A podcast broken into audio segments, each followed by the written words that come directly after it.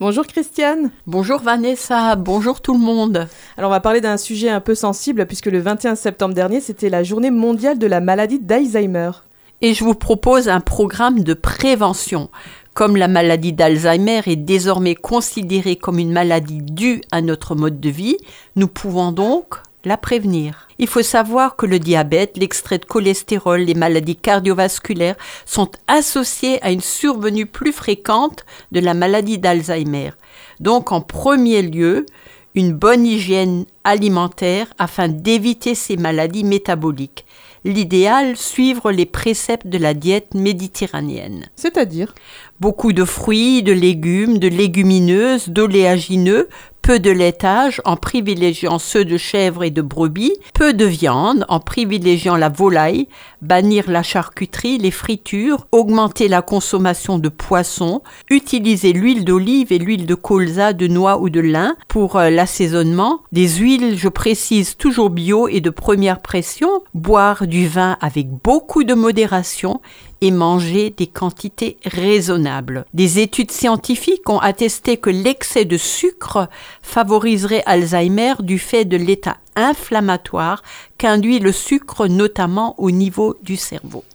Alors il faut aussi chouchouter euh, votre intestin. Oui, parce que le côlon a été identifié comme la zone touchée en premier par les plaques amyloïdes qui sont responsables de la maladie d'Alzheimer. Et comme notre intestin est notre deuxième cerveau, il y a un lien très fort entre intestin et cerveau.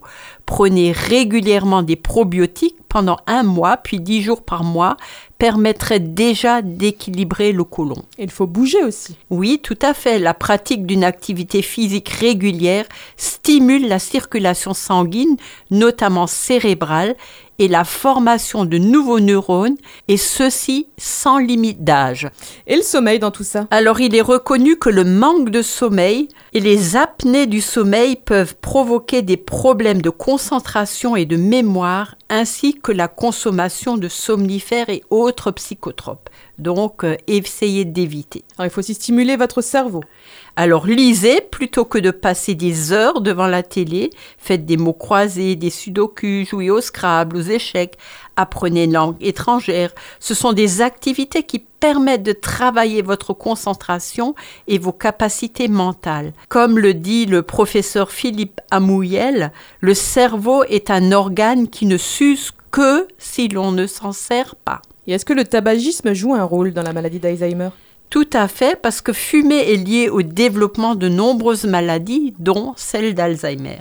Et puis garder une vie sociale active, c'est aussi important. Tout à fait, Vanessa. Des relations sociales stimulantes permettent de maintenir le cerveau en bonne santé. Choisissez les activités ayant du sens pour vous et le contact de personnes agréables. Et surtout, ne ratez pas une occasion de rire.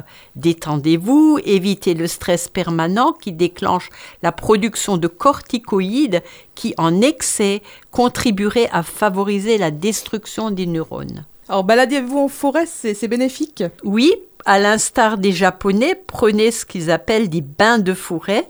Certaines molécules des arbres jouent sur notre cerveau via la production d'endorphines, qui sont des hormones du bien-être. Et Christiane, est-ce qu'il y a des plantes utiles? Oui, entre autres le ginkgo biloba qui favorise une bonne circulation cérébrale, le romarin, le café, le thé vert, le CBD, le cannabidiol ou cannabis thérapeutique. ça n'a rien à voir, il n'y a aucune drogue. c'est à peu près ta confusion, c'est vrai. Ouais, il faut le, préciser. faut le préciser. Les plantes ayurvédiques comme le bacopa, le la Santella asiatica, le brahmi aussi euh, peuvent avoir leur importance. Eh ben merci beaucoup Christiane pour toutes ces informations bien utiles et on se retrouve jeudi prochain. À la semaine prochaine.